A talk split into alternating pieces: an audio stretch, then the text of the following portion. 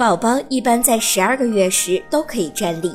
有的宝宝这时可能已经可以走一段路了。妈妈要为宝宝选择适合的鞋袜，并且要尽可能的利用现有的条件引导宝宝站立或者行走。宝宝在初学站立时需要有所依靠，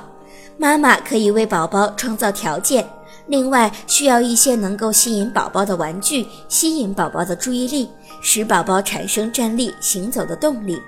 妈妈可以尝试将宝宝放在沙发等低矮但是稳固的家具旁边，